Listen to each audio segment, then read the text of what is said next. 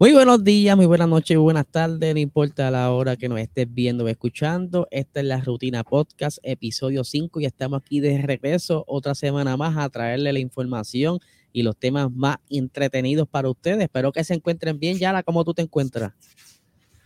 Yo estoy súper, súper bien, feliz aquí de estar una semana más acompañándote a ti y así como dice, me da, me da mucha risa. Buenos días, buenas tardes, buenas noches. a la hora que nos sintonices. No, no, necesariamente nos ven a las 9 de la mañana, pueden quizás más tarde cuando salgan del trabajo eh, verlo tranquilito o escucharlo, ¿sabes? Los saludo para dependiendo del mood que se encuentre, se anime y se contente la persona. Yo tengo una compañera que nos escucha en la noche, pero tengo otra amiga que justamente nos escucha en el estreno a las 9. Así que hola a todo ese público que nos escucha en todas, en todas las horas del día. Sí, sí, eso es bien importante. Pero les recuerdo que se suscriban a este canal, ¿verdad? Si lo estás viendo en YouTube, suscríbete, dale la campanita, comparte para entonces seguir llegándole a más personas. Y ahora, ¿qué tenemos para esta semana? ¿Qué me cuentas? Bueno, tenemos eh, muchos temas de qué hablar y queremos agradecer a todo el público que nos apoyó en la semana pasada. Eh, tuvimos muchos comentarios positivos acerca del tema que estuvimos hablando. Estuvimos hablando un poco de música. Si no lo han escuchado, pueden aprovechar finalizando este y entonces darle clic al episodio número 4 y ahí hablamos un poquito de, música y recordando los tiempos de, cuando... de la vieja escuela de cuando, exacto, de cuando escuchábamos esa musiquita en los tiempos de, de cuando tú eras joven, como tú dices, eh, echaste a viejo temprano. Eh, pero sí, de verdad que gracias a todos ahí por el apoyo y, y hoy tratamos un tema un poquito más entre jocoso y para traer conciencia, más que todo. Claro, y es que cuéntame tú, ¿cuál fue el debate de esta semana que estuvimos eh, haciendo una encuesta por las redes para tener esa interacción con el público. Pues como todas las semanas, pues traemos ¿verdad? algún tema con el cual queremos que el público interactúe con nosotros y estuvimos preguntando esta semana a qué edad comenzaste a manejar. ¿A qué tu edad empezaste? Yo comencé tarde. Yo comencé, bueno, yo, aprend, yo comencé aprendiendo como a los 16, 17. Ok. Que era un novio que yo tenía y me comenzó a enseñar a manejar un carrito que él tenía, un Honda Civic del 82. Ah, un clásico. Mecánico. Eh, después de eso, yo como que fueron unas primeras clases en su momento, no fue de que algo que... Y al tiempo fue que yo aprendí en la camioneta de mi papá, que también era mecánica, una Toyota Hilux del 93. Y ahí entonces fue que yo aprendí a manejar y ya como que para coger un poco de forma, entonces me, puse en la escuela de choferes, ya un tema más de necesidad, estaba en la universidad, eh, tenía la posibilidad de poder conducir vehículos de mi casa, pero no tenía la habilidad, no tenía la licencia. Entonces ahí sí terminé aprendiendo en una Datsun de la guaguita de, una cabina. Claro, sí, me acuerdo de, esa guaguita. De la Datsun 1200. Digo, no sé si era igual acá, pero sí me acuerdo. Sí, claro, ahí fue que en la escuela de chofer me terminé como que de, aprender. Eh, yo aprendí mecánico, pero en todo momento manejé mecánico muy poco y aquí se maneja mucho más automático y de verdad que es más fácil, es más cómodo por el tema del tráfico, eh, es menos tedioso, de verdad que sí. Y sí, yo aprendí entre, comencé como a los 16 y te puedo decir que como a los 18, 19 fue que entonces terminé de aprender y entonces la licencia de conducir para legalmente eh, poder andar en la calle en, en este país. ¿Y tú a qué edad comenzaste? Bueno, antes de, explicarle a mi edad, quiero, ¿verdad? Como que darle un poquito de información a, mi gente de aquí de Puerto Rico y Latinoamérica. Cuando ella se refiere a mecánico, es a transmisión manual o, como decimos en Puerto Rico, transmisión estándar. Ah, aquí, aquí mecánico, todo el mundo sabe que es la transmisión mecánica. Aquí, mira, hasta aquí ando estándar, así hace nosotros que hablamos. y, que, y que como tú dices, mucha gente pues sí, este eh, prefiere el automático pues, para el tráfico y demás, pero yo aprendí a guiar estándar. Y fue cerca de los 12 añitos, ¿verdad? Mi papá comenzó a soltarme una guaguita GLC Mazda que él tenía. Eh, y es que en nuestra familia, pues siempre, familia parte de papá, siempre hay mucha actividad de los fines de semana y a él le gustaba darle un poquito al codo. Entonces, pues él decidió cómo, ¿verdad? Si él quería beber y como las actividades eran cerca de la casa, él decía, pues mira, vamos a, vamos a, darte el break para que comiences entonces a practicar y a, entender lo que es guiar. Y él poco a poco me iba enseñando primero como que lo teórico, hasta que en una actividad estaba tan y tan y tan borracho, me recuerdo. Y él me dice, dale, guía tú, para que aprenda, para que ah, de una vez. Él buscaba como que conductores designados ahí para su momento de emergencia. Ese fue su, su, norte. Yo quiero enseñarle a guiar temprano para yo, entonces poder beber y, y, que él me lleve hasta casa, que era cerca, como a un minuto. Eh, pero así fue que yo poco, de manera responsable. Claro, poco a poco. Ahí fue que fui aprendiendo y pues ya a mis 14, 15 años él me regaló un carro y yo era automático, yo lo utilizaba en el barrio y eso, pero era un chustrito, ¿verdad? Un cajito de estos medio estartalado y poquito a poco le di un poquito de cariño y después él lo vendió, pero pues después que le metí dinero lo vendió. Pero sí, y, vine a sacar la licencia de conducir cerca de los 16, fue bien rápido, ya yo tenía como que, la pasé de una, normalmente se cuelgan, yo, yo la pasé de una. ¿Y en qué edad entonces legalmente como licencia de conducir? Porque aquí a los 16 años es permiso, es un permiso y tiene que andar con un conductor que tenga licencia. No, a los 16 primero sacas ese permiso, pero tienes, tienes un tiempo, creo que son unos, unos seis meses, para entonces poder aplicar a la de conducir. Algo así. era, puedo estar de equivocado, pero para ese entonces era algo así. Eh, yo sé que yo esperé, sí, más o menos como nueve meses y ahí fue que obligatoriamente tuve que coger unas clases de conducir, pero más bien era como para saber los truquitos de, de para pasar el examen más rápido. Ellos tienen unos puntos de referencia, como que mira, vas a, vas a girar así, vas a darle acá y simplemente fue por eso, pero ya yo tenía la idea de lo que era guiarlo, cada jato me pasaba guiando, eh, pero así lo hice ya a los 16, 17 casi, casi llegando a los 17 tuve ya la licencia de conducir como tal.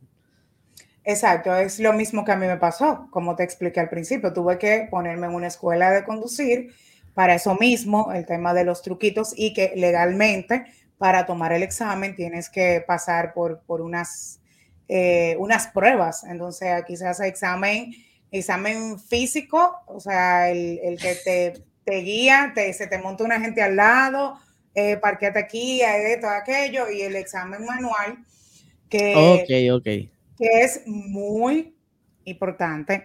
Yo no sé qué fue lo que tú pensaste con físico, porque no, lo que, lo que pasa es que acá, digo, me imagino que allá también te hace, hay un doctor que cuando tú estás llenando la documentación para solicitar el examen de conducir, pues te hace un examen físico, te hacen examen de la vista y unas cosas.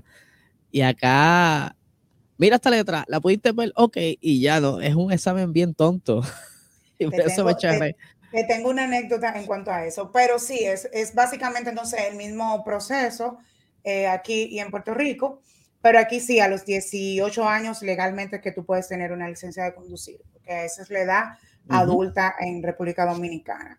Y te tengo una anécdota, una anécdota bien graciosa acerca de eso, porque para renovar la licencia, vuelven y te hacen el examen de la vista. Ah, claro. Y a mí me pasó hace unos 10 o 12 años aproximadamente, en una de mis renovaciones de licencia. Eh, para mí, mi amor, yo estoy bien, yo veo bien, voy a renovar mi licencia.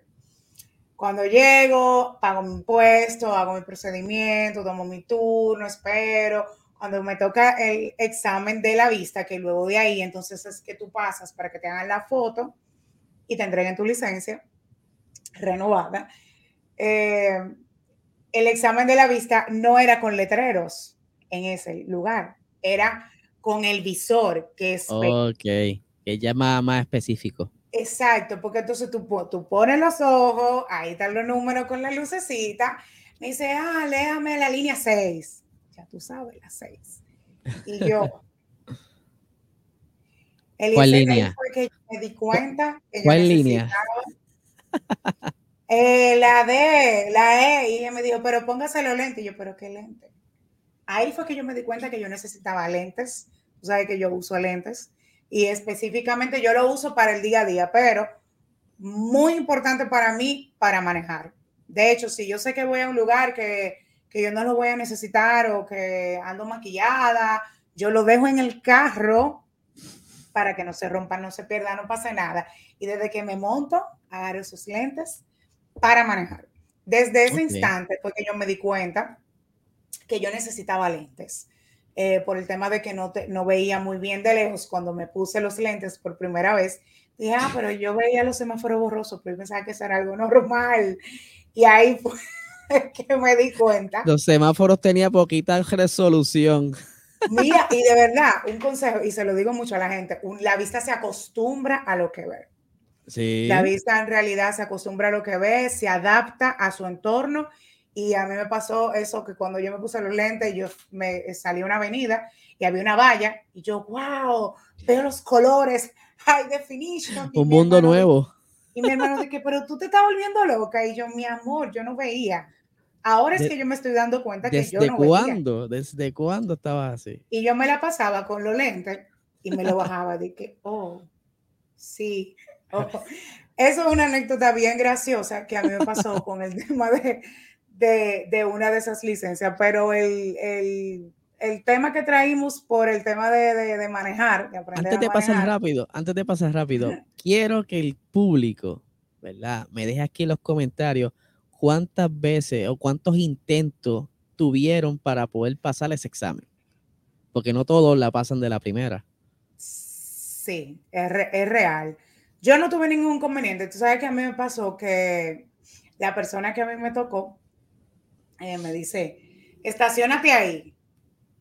Eh, estaba un vehículo adelante y otro atrás, entonces había un espacio. Okay. Cuando yo fui a medir con el vehículo de adelante para parquearme de reversa, o sea que ya yo me estoy, ya yo me voy a parquear de reversa, él me dice, ya, sigue para adelante y da la vuelta. Y ¿por qué me dijo que me parqueara ahí? Sí, sí, sí, está bien, no te preocupes, sigue para adelante, mira, coge por aquí. Y qué sé yo qué. Yo cuánto, eh, eh, es en, en, la zona del Estadio Olímpico, que es un parque bastante grande, que regularmente hacen los exámenes aquí. Y le digo yo, pero ¿qué pasa? Me dice, mi amor, que ya tú pasaste. Y yo, oh, oh, oh, maravilla. ese quería salir rápido del examen. No, y que de lo más seguro tú sabes que también te enseñan los puntos, cómo tú tienes que cuadrarte, que tú... Entonces él vio, dijo, no, no, no, no, no, dijo como que dice, no, espérate, ya, ya tú tienes lo que se necesita. Oye. Y, para mí fue bastante rápido. Y algo que quiero, que quiero recalcar en esa parte es que lo iba a mencionar ahorita, en el examen teórico, a mí me tocó para ese tiempo, ya cuando la tecnología estaba bastante avanzada, tomarlo desde la computadora. Mm, y habían, me, acuerdo, que habían unos videos, te ponían unos videos de, que, de situaciones que se presentaban y según lo que te habían, porque ellos te dan un libro con, con, con de educación vial, con todas las normas. Entonces te ponían una situación que se presentaba, por ejemplo, un vehículo, para ponerte un ejemplo rápido para que entiendas, un vehículo que iba pasando por un tramo donde hay un letrero de pare y el vehículo seguía sin parar. Entonces te hacían como unas preguntas de, que múltiples. Cosas sí, situación, ¿qué, ¿qué, tú harías en esta situación? Para mí fue bastante como que divertido, porque ya como yo me había leído todo, pero aquí hay muchísima gente que ese libro le pasa por encima.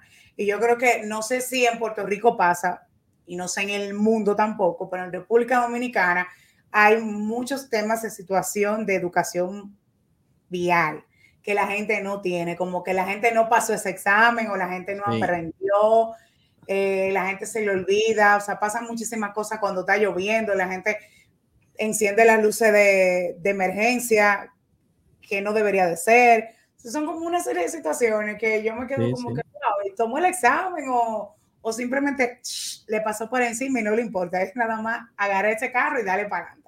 Oye, yo quiero ver a traerle un punto aquí porque personas que han visitado República Dominicana de visita, ¿verdad? Compañeros de trabajo me dicen que les da miedo guiar allá. Sí. Por la manera en que conducen. Bueno, yo te hice el comentario eh, cuando estábamos hablando para coordinar este tema, que la forma de conducir aquí es muy agresiva, muy a la defensiva. O sea, aquí de hecho hay avenidas donde te dicen que tú fuiste a tal avenida, ah, no, pues tú eres un chofer. O sea, porque, y no saliste chocado y no te rayaron el carro, o tú eres chofer. O sea que allá los, allá los talleres de hojalatería gozan. Claro, se dan vida. Se dan vida. Sí, de verdad. no, es que, es que es que tú tienes que venir para que tú lo vivas y tú digas, ¿y en serio hizo eso? ¿Y en serio pasó eso? Eh, sí, no todo el mundo tiene el, mismo tema de la prudencia, eh, de la educación. Aquí todo el mundo anda rápido. Si tú andas rápido, yo ando más rápido que tú. ¿Y allá los, eh, policías no monitorean las velocidades? Sí, sí. Y, de hecho, en las, en las autopistas hay policías también, en, no siempre, pero sí hay policías monitoreando la, velocidad. Y sí, aquí, aquí hay muchísimo tráfico en todas las esquinas, verificando eh, que si ya por lo menos el tema del cinturón de seguridad, que, que fue un tema que costó, duró mucho tiempo para hacer conciencia con la gente, eh, por lo menos funcionó. Son muy pocas la gente que tú puedes ver que anden sin su cinturón de seguridad. Todavía falta con el tema de los celulares, eh, sobre todo ahora en estos tiempos con el tema de las redes sociales, que la gente eh, texteando. Quieren mantenerse al día. Texteando, mirando el teléfono, mirando redes mientras conducen y ellos sí es, están ahí pendientes a eso. Y algo que no sé si allá pasa, muy frecuente, pero aquí sí, eh, la luz en rojo. O sea, aquí sí, sobre todo los motores. Yo las respeto como si fuese la muerte, porque yo siempre he pensado, no es porque el policía me vaya a dar una multa, es porque si no tengo precaución me van a chocar. Yo soy, yo respeto eso. Ahora de, de noche es otro cuento, porque de noche menos tráfico. De noche dependiendo a la hora también. Exacto, exacto. Pero de día yo la respeto, yo no, no, relajo con la luz roja. No, aquí, de hecho, tú estás en un semáforo, cambia para, para tu favor a verde. Y por lo menos en mi caso, si yo estoy adelante, yo espero dos o tres segundos, porque te lo juro que en esos dos o tres segundos se pasan tres y cuatro motores de las otras vías que están en espera. O que viene de aquí, que va para acá, entonces yo estoy aquí, voy. Entonces ahí tú como que respiras. O un carro que iba rápido y no quiso frenar y se fue en rojo. O sea, eso de verdad es muy común. Entonces, la amistad tuya que te hizo el comentario, sí, tiene la razón. Tiene toda la razón. Muchas, son muchas. Sí, sí, sí. Aquí aquí se maneja muy a la defensiva. Y creo que no es el único lugar, creo que hay otros sitios peores, creo que en India, en India no hay break, ¿sabes? Allá hay gente que ha chocado, hay gente muerta y siguen por ahí. A ella no importa, allá están bien y random. Una, y una pregunta. Ahora se atraviesa ¿Tú tienes alguna anécdota graciosa de, de cuando tú aprendiste a manejar que te haya pasado en la calle?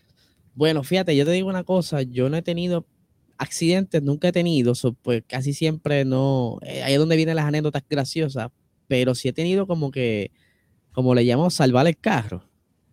Ah, como que, como que tengo una, como una reacción bastante rápida y recientemente pues pude reaccionar y esquivar una viejita que, que frenó de golpe a darle paso a un camión. Eh, fue como que, ah, me voy a parar, pero de golpe de golpe yo tenía como quiera, yo tenía distancia como quiera, porque eso fue lo que me salvó. Porque como yo tenía distancia, pero como se paró tan de golpe, pude alar hacia la derecha, pero iba tan rápido que el carro siguió como que derrapando, como dicen por allá en Japón. Y sigo como que maniobrando hasta que logré parar el carro, pero fue un susto bastante grande. A mí igual, yo no, gracias a Dios nunca he chocado y espero en capa Dios que no me pase, nunca he tenido accidentes. Eh, definitivamente la mejor manera para tú manejar es tomando carretera. Lamentablemente en este país las carreteras no son de que, wow, las más mejores y las más iluminadas. No soy una persona que va a estar tomando carretera de noche, no me gusta por eso. Tampoco es muy peligroso y son cosas que se evitan. Soy yo soy muy prudente en esa parte, pero no tengo como esas anécdotas que me acuerde, pero sí, sí me pasó algo similar hace poco. Iba, los dominicanos saben, en la, autopista Duarte, eh, justo en el carril izquierdo, es el expreso, para tomar el elevado y de la monumental, no, de la, el, elevado de Mano Guayabo. Aquí saben dónde yo iba. Entonces, yo iba a una velocidad, iba a una hora bastante pico, había mucho tráfico. Iba a una velocidad normal, no rápido, porque había mucho vehículo.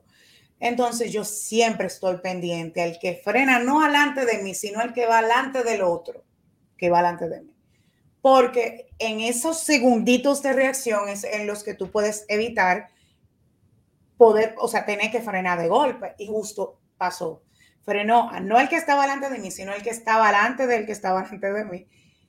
Y yo fui reduciendo la velocidad. Entonces, cuando ya él vino a frenar de golpe, entonces ya como que yo ahí, pero el que venía atrás, como yo iba reduciendo, no le dio tanto tiempo ah. y frenó, que yo lo escuché y yo, Respiré, lo miré por el espejo y no me chocó, pero entonces seguí como que después avanzó y al pasito y cuando me quedé mirándolo por el espejo caí en cuenta que a él sí lo habían chocado. Ah, El de atrás. Eh, entonces cuando como que me fui alejando, se vio el de atrás, el carro de atrás súper chocado. Y wow, para que tú veas, si, si, uno no está, bueno, ahí es que está el tema del, del estar bastante pendiente. Si yo hubiese estado de que no, hay mucho tráfico, de que mirando el teléfono o algo así, ahí está ese segundito de distracción que pasa mucho. A mí sí me ha pasado eso, a mí me han chocado, me han dado como topecitos por detrás en los semáforos, sí. En los semáforos parados para avanzar. Y yo digo, ¿pero qué pasó? Y entonces yo me doy cuenta que es que se distrajeron con el teléfono, dejaron el carro rodar y no se dieron cuenta. Esos son como cositas que me han pasado. Gracias a Dios no he tenido como esas anécdotas que para nosotros serían graciosas porque no nos pasaba nada, pero... Exacto. Pero de verdad que, que hay mucho cuento. Sí, la carretera siempre ha sido peligrosa y como tú dices, esto de las redes sociales, pues la gente como que tiene esa obsesión con estar pendiente de qué está sucediendo, a, a darle refresh o contestar un mensaje o whatever, lo que estén haciendo, están pendientes al teléfono, a veces ni siquiera están mirando para el frente, están mirando hacia el teléfono. Así de peligroso, así de peligroso es. Exacto. Entonces, eh, justamente por eso queríamos como que traer el tema, hablar un poco de, esos tiempos cuando aprendimos a manejar e interactuar eh, con el público, pero sobre todo eh, ese mensaje del llamado a la conciencia, porque hace poco aquí pasó un accidente horrible que de verdad no quisiera como ni, ni, ni hacer el cuento, porque mucha gente sabe que fue en Bávaro con un bus que llevaba unos 50 más o menos aproximadamente pasajeros, casi me parece que todos extranjeros. Y, y, eso como que solamente suena feo, pero gracias a Dios solamente hubo dos, dos personas fallecieron, los demás están heridos, pero el tema es que eso trajo mucho tema de conversación aquí. Y ese porque, wow, fue algo que involucró mucha gente, pero aquí pasan accidentes diario, diarios, de manera diaria, y no son accidentes leves, son accidentes fatales, o sea, por exceso de velocidad, por personas que, que tomaron alcohol y, y, salieron de una fiesta y se fueron y se chocaron con algo, eh, por la imprudencia de los motores, que son, eh, yo creo que los que más tienen accidentes en este país son los que más han sido provocados por accidente y los, bueno, peatones y ciclistas, pero más motores que, que otra cosa. Y, y como que cuando tú te pones a ver la historia o tú haces el chequeo como en general de qué fue lo que pasó, casi siempre es por exceso de velocidad, por imprudencias, eh, por alcohol. Entonces es como que más un llamado de conciencia, no sé si allá es tan elevado como aquí. De hecho, estuve leyendo una información de las estadísticas. La última estadística que hace poco se publicó en julio de este año es que nosotros en República Dominicana ocupamos la primera posición en accidentes de en muertes por al año de cada 100 mil habitantes, un 64.6% mueren en accidentes. De, O sea, una cifra abrumadora, una cifra eh, horrible. Un 80%, un 87% es de, de caballeros, sexo masculino, y un 13% es de mujeres. O sea, es una cifra bastante alarmante, eh, donde yo creo que, que más que todo nosotros queremos como que queríamos traer este tema para hacer un poco de llamado de conciencia de que, de que si tú sientes que te bebiste unos tragos y no te sientes bien para conducir, entonces como que... Pasa la llave. O, o pasa la llave, o si entiendes que puedes dejar el vehículo estacionado y irte en un taxi a tu casa y es lo mejor, yo creo que que sería mejor hacer el cuento jocoso de que me di un humo que no podía manejar, que me di un humo y no lo puedo contar, porque al final hay muchísima gente que no, no terminan contándolo y yo creo que también hay que pensar un poco más, ser menos egoístas y pensar en los demás, en tu familia, eh, más, que, más que en ti solamente. O sea que... Sí, eso es bien importante. Acá yo creo que no creo que son tantas fatalidades por accidente, de verdad que no son muchas, pero cuando ocurren, pues son ¿verdad? lamentables, son grandes. Es que el accidente de verdad pasó a, mayores, porque a pesar de que hay, ¿verdad? Eh, por decirlo así, malas costumbres mientras guían o eh, está dentro del carro con, bregando con el teléfono, pues todavía la gente yo creo que eh, aprendió a utilizar el cinturón de seguridad. Hay ciertas cosas que han ido aprendiendo porque aquí se ha dado fuerte con todo esto, con eh, campañas en la televisión, eh, la policía pendiente. Aquí son bien estrictos, la policía es bien estricta cuando está completa, porque últimamente ¿verdad? hay mucho asuntismo de los policías, pero eso es otra cosa aparte. Pero es bien raro, ¿verdad? Ver un accidente tan, o sea, por, por, beber o por. que así siempre es porque se quedan dormidos porque vienen de, trabajar de madrugada. Eh, o que alguna falla mecánica, algún camión que se llevó algunos carros de por medio, pero te puedo decir que no son muchos, no, son muchos. Más altos son, ¿verdad? La tasa de, asesinato que, que las fatalidades por, por accidente. Wow, pero mira, en la, información que te dije, ah, el rango de edad es de 15 a 29 años. Wow. Sí, que son bastante jóvenes. Sí, sí, sí, mucha, mucha imprudencia, o sea que yo creo que, debemos de ser un poquito más conscientes. Aquí se hizo en un momento, ah, hablando de eso mismo que tú dices, una campaña también que era bastante fuerte para personas, por ejemplo, como yo. A mí me gustó. O sea, y te digo fuerte porque Tú sabes lo que es tú ir conduciendo en una carretera o en la ciudad, porque llegó a pasar, y tú ver un carro hecho una, o sea, una chatarra, un desbaratado totalmente, y que ese carro está así por un accidente, donde ahí fallecieron personas. aquí fue una campaña así. Aquí, aquí utilizaron eh, vehículos ya prácticamente hojalata, o sea que súper chocados, aplastados. como ejemplo. Sí, exacto, como ejemplo. Y entonces con letreros al lado, poniendo mensajes y todo eso, como que es como para, como para activarte el cerebro en realidad. Yo pienso que, Para ese clic o que mira, esto puede pasar. Como un recuerdo. Claro que sí. Eh, ¿Verdad? Quería dar los resultados de, la encuesta porque nos envolvimos en el tema. Sí. Eh, habíamos puesto varios rangos de edades. Una era de 12 a 22 años, otra era de 21 a 30 años y la otra era de 30 a 40 años. Eh, el público, ¿verdad? El 80% del público votó que comenzó a, guiar, ¿verdad? A conducir desde los 12 hasta los 22 años, mientras que un 20% del 21 a 30. Y pues de los 30 en adelante nadie, nadie votó. Eso de los 30 en adelante nadie votó, pero hay gente que tiene esa edad y que no sabe manejar. Mira, en, donde yo trabajo. y que ni le ha interesado nunca en la vida. ¿eh? Sí, por eso, a eso, voy. En donde yo trabajo hay un chico, tiene, qué sé yo, sus 39, 40 años, y él no, no guía, pero sí él compró un carro, pero lo guía la esposa. Entonces ella lo lleva al trabajo y lo busca. Y hay otro compañero que compró una guagua, nunca guía, no le gusta guiar, y va, creo que es un, familiar, va y lo busca y lo lleva a trabajar. O sea que hay de todo, hay de todo. Sí, yo conozco casos iguales. Yo tengo una persona cercana que también compró su vehículo y nunca, o sea, lo compró para tenerlo, pero nunca lo ha manejado. O sea, lo maneja otra persona, el papá, el, hermano. Eh, son personas que no le gusta o, no sé. Le tienen miedo. O le tienen miedo.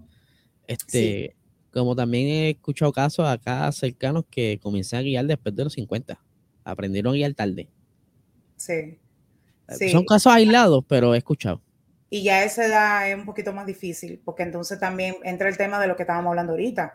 Entra el tema de la vista, de la coordinación, o sea, son muchas cosas. De hecho, mi papá tiene 70 años y gracias a Dios mi papá todavía maneja. Y mi papá hace dos años, eh, sí, eh, bueno, dos años, sí, yo creo que sí, dos años, él tenía que renovar la licencia. Bueno, pues él, mi papá usa lentes hace un tiempo, pues ya él tenía una situación como bastante avanzada en la vista y aquí se han puesto bastante cuidadosos con las personas adultas mayores por el tema de las licencias. Eh, y le dijeron, no, usted tiene que cambiar los lentes, de hecho él cambió los lentes, al final él tenía que operarse. Eh, por suerte mi papá se pudo operar y pudo renovar la licencia, pero lo que te menciono con esto es que, claro, mi papá tiene, por suerte no sufre de nada y tiene todos sus sentidos bien y maneja súper bien y todo, pero no es igual una persona, te estoy hablando de una persona de 70 años, hay personas de 70 años que están sentados en una casa y que no se mueven, o sea, que no hacen nada, absolutamente nada. A mí me encanta ver a las doñitas eh, saliendo de la iglesia, montándose en su vehículo o saliendo de casa de una amiga o de un restaurante, eh, que tú la ves sus sesenta y pico, súper cool. Pero ya yo entiendo que ya después de los 50, de que tú comenzaste a manejar y ponerte a estudiar para buscar una licencia, para hacer un examen, entonces ahí como que entra todos los temas de, la, de las situaciones de la, de la salud. Eh, sería como un poquito más complicado. Pero el que lo quiera hacer. Yo lo que sí es. Pero está bien, eso está bien, de que lo verifiquen. Claro, yo lo que se invitaría es a las personas que, si tienen hijos, sobrinos, primos, que lo enseñen joven, pero que también que lo eduquen, porque más que todo es eso. sí, que lo enseñen bien. Exacto, enseñarle bien, porque no es simplemente manejar por manejar. ¿eh? Sí, sí, es bien, es una responsabilidad tener, tú tienes un alma en las manos. Montarte en un carro, tienes un alma en las manos. Puede tanto resolver tus necesidades como puede lastimar a alguien. Exactamente. Sí, ahí hacer conciencia, señalarles esas estadísticas de las que yo estuve hablando y sí, videos y todo. Y yo creo que es parte también de la educación cuando están dando las licencias, pues que se encarguen también de, darle hincapié a todo eso. Oye, Yara, este, ¿tú te acuerdas del videíto de Bad Bunny, el apagón? Sí, el, que, el video que él hizo que fue como, como si fuera un mini documental. Sí, exactamente. Pues, ¿sabe que ese mini documental se sabía ya que iba como que a, hacerle este viral, que mucha gente iba a hablar sobre él, que se estaba, Bob estaba exponiendo ciertas necesidades y oportunidades en la isla, aquí de Puerto Rico, y que recientemente, ¿verdad? Y esto es un tema, por eso aquí traemos, ¿verdad? Los temas que está caliente. Aquí lo que se estuvo hablando en estos días fue que el famoso Logan Paul, eh, boxeador y blogger, youtuber, influencer, como le quieran llamar, él, él sale dentro de, del mini documental porque Bad Bunny está hablando de lo que es la ley 20, la ley 22, todas estas leyes que están favoreciendo ahora a los extranjeros en Puerto Rico y que apenas pagan impuestos. Entonces, me parece que Logan Paul, pues como que se sintió atacado o, como que no le gustó que lo mencionaran dentro de este video, pues dice, mira, pero este, yo no soy el único, usted, eh, tú también. y ahí lo mencionaron, pues yo no caí en cuenta, ¿en qué parte lo mencionan? Hay una parte donde incluso muestran parte de la casa de él, que tiene una supermansión en Dorado. Eh, Dorado es una parte, por decirlo así, bien adinerada de Puerto Rico y las casas son súper de ricos. O sea, él paga 55 mil dólares por esta casa mensual. Ok. Así, de, de, de, ¿verdad? Así es de grande la casa, tiene su propia eh, playa ahí privada, toda la cuestión. En el video sale y alguna que otro clip de la cara de él y, haciendo ¿verdad? referencia a todo este problema, entre otras personas, no es el único, hay muchas, hay otros eh, riquitillos que están eh, haciéndose beneficios de este tipo de ley. Ok. Y, entonces, pues, él en defensa, pues, como que reacciona y dice, ah, pero eh, tú también, ¿verdad, Baboni? Me, me duele decirlo, pero tú también este, estás beneficiando de lo que es la ley, aquí lo tengo, la ley 22, que está bajo efecto de, tengo la información aquí. Yo vi eh, como en lo que tú buscas la información, yo vi sí alguna, algunos posts que subieron ahí que él estuvo atacando un poco a Bad Bunny. Sí, tiene que ver la ley 22 eh, con la ley 60. Pero entonces, eh, luego de que él se desahoga y como que dice, dice la patalería, ¿verdad? Llorar ahí. Ajá el día de hoy eh, uno de nuestros periódicos saca la información porque esa información es pública. O sea, sin quien se beneficie de este tipo de ley pues, es pública y pues, muestra que Bad Bunny eh, en realidad no se está beneficiando de lo que dice Logan Paul. Si hay otra ley que es similar, pero no es igual y es como una organización que está creada. Pero bajo esta ley 22, eh, incluso hay muchos influencers de Estados Unidos que está como que haciendo el llamado a, todas estas personas que bregan con cripto, inversión y toda esta cosa, a que se aventuren en a Puerto Rico a beneficiarse de, de, de esta ley que pagan bien pocos impuestos, mucho menos que yo. O sea, yo que trabajo a diario aquí, yo pago más impuestos que esas personas. Si lo suma eh, y esta gente riquitilla, pues quieren poco a poco como que apoderarse de la isla, porque no es tan solo que vienen aquí a aprovecharse de una ley, sino que han estado haciendo inversiones y se han querido como que están desplazando personas, comprando edificios, eh, condominios, hoteles, eh, como le llaman este tipo de, apartamentos walk-ups, ¿verdad? Que son personas que son solteros y demás, y que entonces pues le lo están desplazando y bien lo vimos en el, en el documental. Entonces, ahora, ahora está el problema, ¿verdad? Que está todo el mundo temiendo de que Puerto Rico pudiera, pudiera convertirse en lo que está haciendo hoy día Hawái.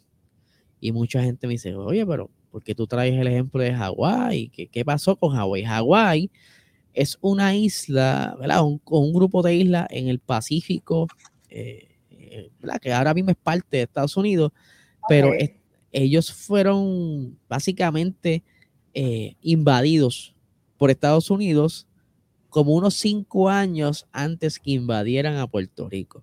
Porque no, ¿Por qué digo invadir? Porque ellos no llegaron, hola, somos estadounidenses, ¿cómo están? Estamos dando la vuelta. No, así no fue la cosa. Llegaron con, sus fuerzas armadas a imponer el orden y todo lo demás. Tanto lo hicieron en Hawái como lo hicieron en Puerto Rico. Pero en Hawái allá hicieron que la, reina de lo que eran ese entonces, ¿verdad? Tenía una reina, se rindiera ante las fuerzas militares de, Estados Unidos. ¿Qué sucede con Hawái? Poco a poco, pues con el primero fue, ¿verdad? Obviamente estrategia, porque Estados Unidos sabía que estaba por llegar próximamente una guerra y que era punto estrategia para defenderse de cualquier tipo de ataque que viniera del Pacífico Pero con los años, ¿verdad? Eh, hicieron estado, ¿verdad? O hicieron parte de lo que es el, grupo de territorios de Estados Unidos a Hawái, pero se han aprovechado de esto y han estado como que, por decirlo así, expandiendo, eh, creando y, eh, desplazando a los que viven en Hawái, que, se ha llenado de, americanos, y, no, y no, no es que yo estoy odiando a las personas americanas, me refiero es a, a las intenciones del gobierno y sus leyes, ¿verdad? Porque como pueden ver, como puedes ver en la imagen, mira cómo ellos han tomado una isla que básicamente para cuando yo llegara una, era una isla virgen, porque era todo naturaleza, muy bella, tropical, pero lo han llenado de cuanto negocio, hotel, ¿sabes? Es una mina de turismo y poco a poco se ha llenado de personas retiradas de Estados Unidos y los que antes vivían los locales, pues están como que arrinconados en una, poco a poco lo han ido sacando. Y eso es lo que teme que sucede en Puerto, que, la que, eh, que pueda pasar en Puerto Rico. Y es por eso que hay, hay este tipo de protestas y que ha habido y que hay cosas todavía que están en el aire, porque ahora mismo hubo un edificio que compraron cerca del área de San Juan, que lo compraron súper barato, y, y mm. cuando investigan, pues es de estas personas beneficiadas por, este, por estas leyes, ¿sabe? Es algo que es alarmante y que estar bien pendiente a, tenemos que defendernos, no podemos terminar, ¿verdad? Que, que nuestra isla bella y preciosa, tengamos que yo un día recoger mis cosas y decir, mira, no, yo no voy a poder estar quizá eh, grabando desde aquí porque algún loco compró este, este grupo de casas y quiere hacer un hotel aquí. Ok. ¿Sabe? No, es, válido el reclamo, es válido el reclamo de, los puertorriqueños y de hecho vi en el video también que hay muchos dominicanos también haciendo el reclamo como parte de em, los que conocen ya más o menos un poco la trayectoria de Bad Bunny se dan cuenta que él es muy humano, él es muy real, sea, Bad Bunny no creo que vaya a ser tampoco algo para ningún beneficio porque él no necesita eso. O sea que creo que quien vaya a hacer algún comentario es porque en realidad le haya chocado. En el caso de, como dice este Logan Paul, es porque le puede haber afectado o le, o le, le tocó un poquito ahí esa herida. O sea que, que nada, de verdad que ojalá que eso no pase. Sí, eh, sí. Porque no sería lo mejor para, ustedes y que las situaciones se puedan arreglar. Sí, aquí antes de, ir soltando, vela un poquito esto, la, empresa o la compañía que, que sale eh, Benito Martínez como uno de los que están autorizados en esta esa compañía se llama 200 Carritos LLC, que fue registrada en el 2019 y que está siendo beneficiado por la ley 20. Pero es un grupo, ¿verdad? Una organización con fines de lucro, ¿verdad? Y es lo que eh, insinuaba el señor Paul, era que Baboni como persona estaba haciéndose beneficio, ¿verdad? De, este tipo de, por decirlo así, eh, alivio contributivo. Pero yo lo que creo es que Logan Paul, pues sí, se vio como que molesto porque lo mencionaran. Y pues, él sabe, aunque él tiene mucha fama y qué sé yo, pero no está de más quizás crear como que una pequeña controversia y sacarle punta, porque tú sabes, tú estás trabajando en marketing y tú sabes que toda oportunidad como así es, promoción, porque estás en la boca de todo.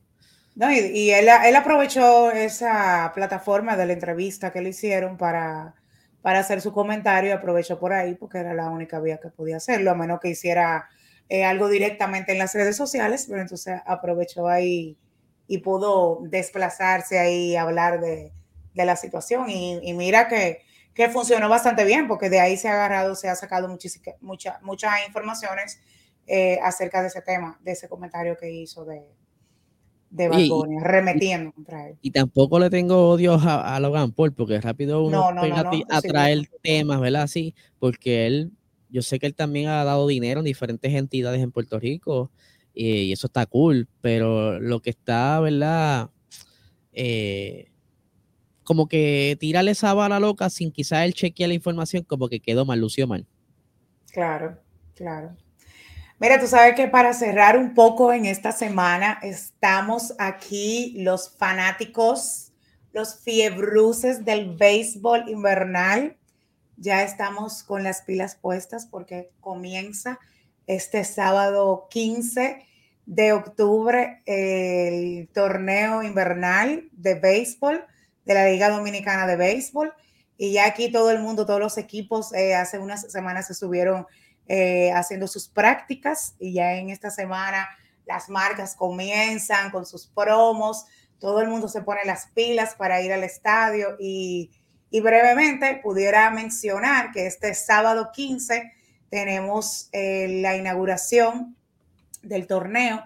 A las 8 de la noche, eh, Águilas versus los Gigantes, pero hay juegos eh, más temprano que sería en el Estadio Quisqueya, se enfrentan los equipos de la capital, el Licey contra el escogido y a las 7 de la noche en el Francisco Micheli, las estrellas contra los toros visitan a, las estrellas visitan a los toros y como mencioné al principio, a las 8 de la noche, las águilas visitan a los gigantes.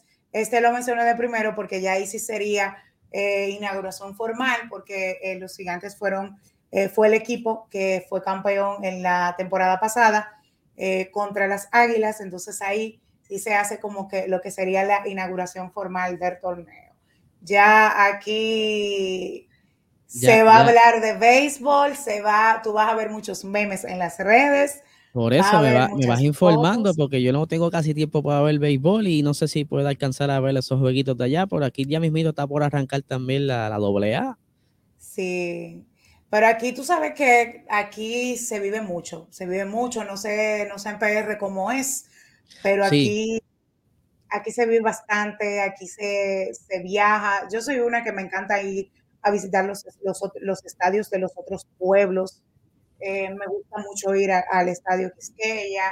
Eh, aquí se disfruta, aquí se disfruta bastante que en, el carro público la gente va hablando del tema, en los programas, en el ascensor tú te encuentras una gente, en la plaza, eh, desde que tuve una gente con una gorra de tu equipo contrario, quítate eso, quémalo en los gimnasios. Aquí de verdad que es bastante dinámico y por eso quise como que traer este tema para cerrar eh, este episodio porque eh, yo sé que el próximo episodio eh, voy a hablar un poquito ahí ya más de, de béisbol y, y, yo sé que ahí todo el mundo va a comentar, me encantaría que pongan ahí en los comentarios su equipo, cuál es su equipo, también en la semana, en esta semana estaremos posteando para que ustedes ahí comenten y tengamos un poquito de interacción. Acá este, está la serie A y está la serie AA. Curiosamente, la AA pues como que tiene más ranking en cuanto a Los, los, los beisbolistas, ¿verdad? los peloteros cobran más que la AA, pero acá la AA es más, más famoso, ¿verdad? Como que tiene más auge porque son, puede ser un jugador que puede ser tu vecino, ¿verdad? Es como que más... Ok. Eh, más cercano. Más cercano y la gente va y simpatiza. No, que fulano está jugando en, la segunda o en Ciore. Y pues eso es lo que la comunidad llega y, ve mucho los juegos. Acá, de los eh, la serie del este, los que casi siempre están como que en batalla, por decirlo así, son los de los toritos de Calle y los bravos de Sidra, ¿verdad? me, puedo confundir con el nombre de los de Sidra, porque cada jato como que le dan un ajuste. Además, diría nuestro amigo Guille, eh, sería raro que no te confunda con un nombre. Exacto. pero Cagua y Sidra, ¿verdad? Pues, eh, perdón, Calle y Sidra, pues, esos equipos siempre tienen tanta riña que incluso se forman peleas, eh, rompen cristales de carro, ¿sabes? Que es bien estre es una, una, sí es como una adrenalina bien grande cuando sí, Sí, es un fanatismo bien agresivo. Aquí, eh, bueno, aquí juegan peloteros de AA, de AAA, grandes ligas también. Por ejemplo, en el, en el año pasado, Albert Pujols estaba, pertenecía a un equipo de béisbol aquí, pero tenía muchos años que no jugaba. Y eso puede pasar. Hay, aquí hay muchos peloteros que están firmados para equipos y que simplemente no juegan porque el equipo no se lo permite o por muchas situaciones que pueden pasar. Entonces, él pasó al equipo de, los Leones el Escogido y ellos em, le hicieron homenaje. Yo pienso que fue más también una estrategia porque tú sabes que habíamos hablado de que Albert es uno de los peloteros que está en la vista para, para entrar al Salón de la Fama. Y, mira que yo me imagino que para este año, y de verdad que espero que sea así, eh, puedan traerlo, aunque sea un juego, porque él llegó a jugar en la temporada pasada unos cuantos juegos, y de verdad que fue un honor eh, poder disfrutar de Albert, al igual que David Ortiz, o sea, todos esos peloteros dominicanos que han estado en grandes ligas, que han dejado su huella, han estado en la, en la liga aquí. Y muchas veces, cuando llegan, si el equipo le permite, ellos juegan con el equipo que están firmado aquí. O sea, si su equipo de grandes ligas le da, no sé, tanto permiso de días, entonces ellos vienen y juegan, claro, tienen que tener cuidado, tienen que tener mucho, mucho, mucha responsabilidad, porque tienen contratos, tú sabes, millonarios con, con equipos de grandes ligas. Eh, y la liga de aquí es muy, muy fuerte. Eh, cuando los, los peloteros que vienen importados, que vienen dicen, wow, esta liga es agresiva. Eh, o sea, es una liga muy retadora y, de verdad que, que, sí, aquí hay fanáticos así, no te voy a decir de romper cristales, pero sí, aquí es, bastante, es bastante divertido. Tú te vas a dar cuenta, porque yo voy a comenzar a compartirte los memes para que te rías. Ya a mí me están llegando memes a WhatsApp, ya me están escribiendo desde sí, desde la semana pasada ya me están enviando memes, nota de voz, eh, porque así, o sea, aquí se vive y se disfruta bastante el béisbol. Qué bien, qué bien. A mí me gusta. Yo iba mucho a, los juegos de AA con mi papá cuando era pequeño y era, es otro ambiente, es bien, es bien familiar. Sí, sí, sí, es muy divertido. O sea, y a mí me encanta ir al estadio. Aquí le mando un saludo a mi amiga Lady Álvarez, que está acompañándonos en este episodio de hoy. Está aquí de público. Ella es mi rival, pero yo la amo como quiera. Vamos al play, nos disfrutamos los juegos, pero ella es de un equipo y yo soy de otro, pero eso nunca va a romper el lazo de amistad ella dice que ella es del mejor equipo de béisbol, pero tú sabes que la amistad de nosotras no se va a terminar por eso. Sí, sí, yo creo que, es mejor ir saltando porque se están caldeando los, los, ánimos. ella, estaba calladita, ella traía que yo soy del mejor equipo de béisbol. Ya, esos son temas que yo le digo, ay amiga, nos queremos, vamos a seguir siendo amigas, vamos a seguir queriéndonos, porque imagínate si uno se lleva de eso. Claro, claro. Hay que ver ese jueguito entonces. Sí, sí, sí, ya, ya el, lunes de la semana próxima te haré los cuentos, porque voy a tratar de hacer todo lo posible por ir el sábado al estadio. Qué bien, qué bien. Oye, Yara, ¿dónde te conseguimos? Ah, bueno, a mí me pueden encontrar en todas las redes sociales, Instagram, Facebook, Twitter, TikTok. Me estoy poniendo al día con TikTok, tengo que retomar. Todavía público que me escucha, estoy pendiente buscando el challenge para Eliezer, lo tengo ahí.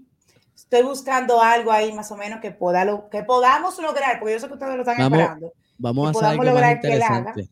Vamos a hacer algo más interesante. cuando, cuando este canal ¿verdad? de YouTube llegue a mil suscriptores, yo voy a hacer el challenge. Ay, hombre. Ya mira, se está zafando. no, está bien, tú vas a hacer el challenge conmigo. Tenemos, no, porque, la, idea, es que el, público, ¿verdad? Se anime entonces a, suscribirse y seguir. Esa es la idea. Para cuando lo Anímense como quieran, se suscríbanse, pero ese challenge va. Me pueden seguir como Yara González, González con Z, Z, S al final en todas las redes sociales. A mí me consiguen como Puerto Rico Racing Sport, sí, Racing, porque hablo de carro en mi podcast Hablando Acelerado de lunes a viernes a las 7 de la mañana. Eh, y también, ¿verdad? Eh, estamos pendientes a todo lo que está saliendo para seguir subiendo las informaciones a las rutinas pod en Instagram, ¿verdad? No se lo pueden perder. Estamos ahí eh, llevando lo mejor información para ustedes y información de interés como de ciencia, datos interesantes, todas esas cositas. Claro. Súper, y nos encanta la interacción ahí con, con los seguidores que tenemos. Así que, Corillo, muchísimas gracias por estar con nosotros en el episodio de hoy. Recuerda suscribirte, compartir y nada, gente. Todo lo que hay para esta semana. Bye. Bye.